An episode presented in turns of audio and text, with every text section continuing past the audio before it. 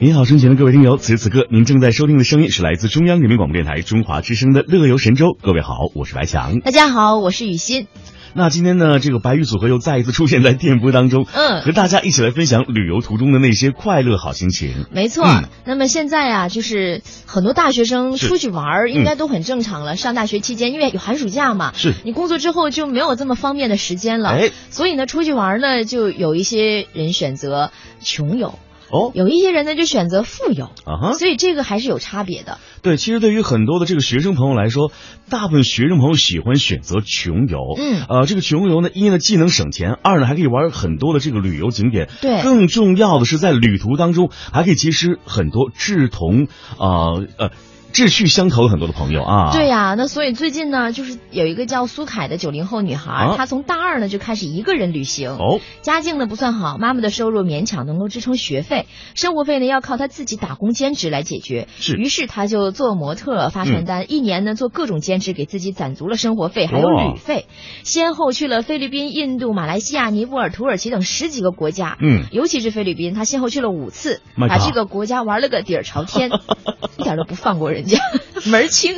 是，我觉得这位女孩子真的非常的厉害啊！嗯啊，我觉得她是一个向往远方、向往远方风景、向往远方人物、向往远方生活、向往远方一切的一个喜欢个人游的一个女孩啊！对不对对我特别佩服她，因为如果我的话，我就会很担心安全问题。对啊，其实我觉得一个长得美美的女孩子一个人啊出去旅游，真的会担心她的人身安全，对不对？嗯好，我们继续来了解一下这个苏凯啊，这个眉清目秀的美女苏凯 呢，她是这个穷游的这个背包客啊，嗯只能尽力的彪悍成一枚什么灰头土脸的女汉子。比如说，呃，她。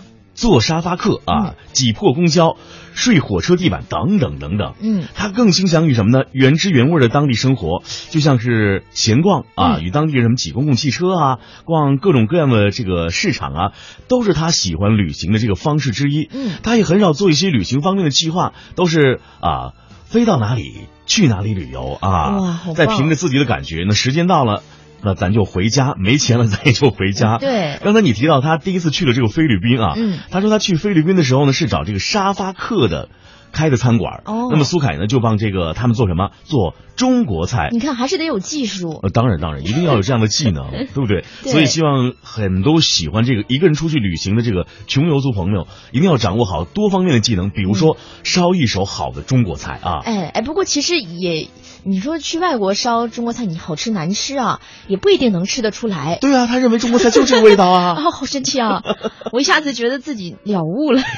而且更重要，你会发现，嗯，这样一个技能可以让你成为啊、这个穷游过程当中一个很好的经济来源。对呀、啊对呀、这一下就有钱了呀。对啊呀、那虽然他一路走来是遭遇了各种脏乱差，嗯对于随遇而安的他来说呢，这些奇葩的经历都不足以把他吓退。哎呦那这些在旁人看来苦不堪言的遭遇，对于他来说反而非常有意思。是，他从印度回来之后呢，开始找工作。嗯原本的计划是二十五岁前先干个一两年，攒嗯够十万就走，去拿这个打工啊、旅行签证，然后啊再环游世界。是，然而这一切戛然而止，因为刚上班不久，他便遇到了真命天子，一哇，个货真价实的高富帅。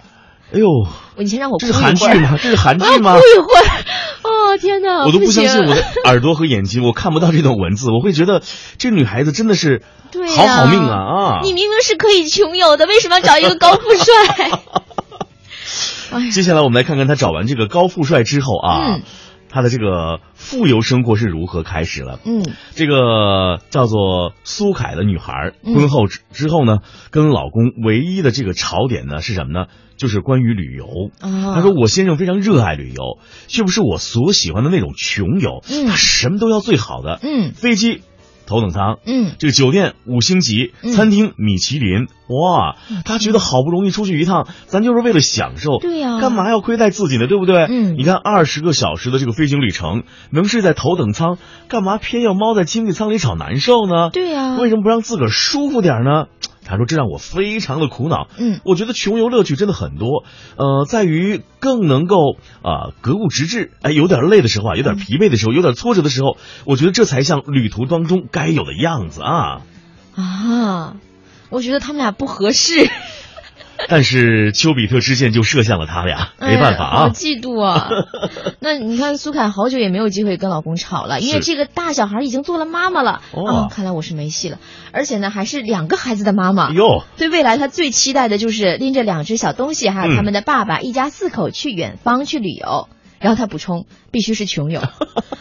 哎，我真的搞不懂哎，啊如果是我，我一定选择富有啊，因为如果有钱，我肯定会这样。对，呃，嗯其实你说到这里，我在想这个。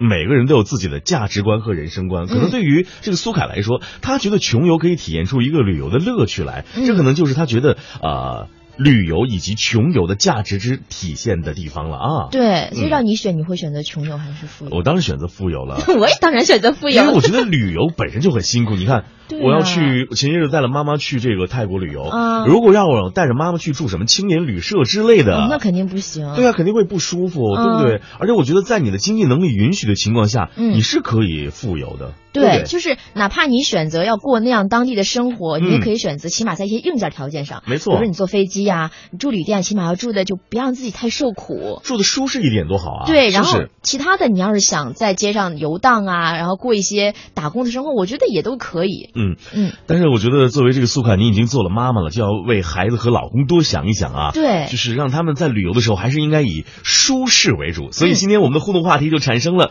那就是如果经费充足啊，说一说你出门愿意豪华游还是穷游呢？嗯，别忘了我们的互动地址就是 E bbs 点 hello tw 点 com 参与今天的话题讨论。